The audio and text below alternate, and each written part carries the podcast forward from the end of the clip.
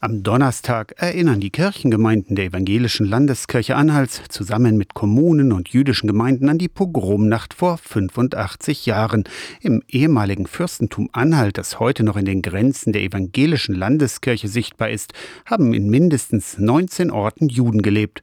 Heute sind nur noch die Synagogen in Gröbzig und Wörlitz erhalten. Eine jüdische Gemeinde gibt es nur in Dessau, wo vor zwei Wochen die neue Weil-Synagoge eingeweiht wurde. Mit den Pestepidemien des Mittelalters wurden die Juden zunächst vertrieben. Dank der weltoffenen anhaltischen Fürsten sind viele nach dem Dreißigjährigen Krieg zurückgekommen, weiß Pfarrer Dietrich Bungeroth. Wo auch in Wörlitz dann jüdisches Leben wieder beginnt und wo man sagte, also hier wollen wir Handel und Wandel haben, wir wollen Kompetenz in diesen Dingen und wir brauchen internationale Beziehungen. Und das garantierten die Juden, die hier zugewandert sind. Bungeroth ist in Wörlitz geboren und widmet sich der jüdischen Geschichte in Anhalt. Die Synagoge Synagoge von Wörlitz ist vor 85 Jahren nur dank Parkdirektor Hans Hallervorden nicht abgebrannt.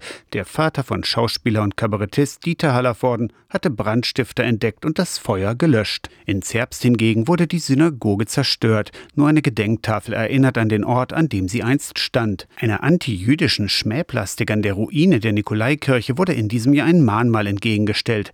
Kirchenpräsident Joachim Liebig, der leitende Geistliche der Landeskirche Anhalts, hält die Auseinandersetzung mit dem Schandmal Mal für den einzig richtigen Umgang damit. Die Zeit des Totschweigens hat sich nicht bewährt. Wir stehen hier an einer Kirchenruine, die das Ergebnis von Menschheitsverbrechen ist, denn diese Kirche wurde am Ende des Zweiten Weltkriegs zerstört als letztes Ergebnis einer 1932 in Anhalt begonnenen Entwicklung eines rassistischen Regimes, das dann an die Macht kam. Am Donnerstagnachmittag um drei gedenken Kirchengemeinde Zerbst und die Stadt am Mahnmal der Pogromnacht. Auch in Dessau, Coswig, Köthen Köthen und Wörlitz, in Ballenstedt, Harzgerode, Jesnitz und vor der ehemaligen Synagoge in Bernburg sind Gedenkveranstaltungen geplant. Aus der Kirchenredaktion Torsten Kessler.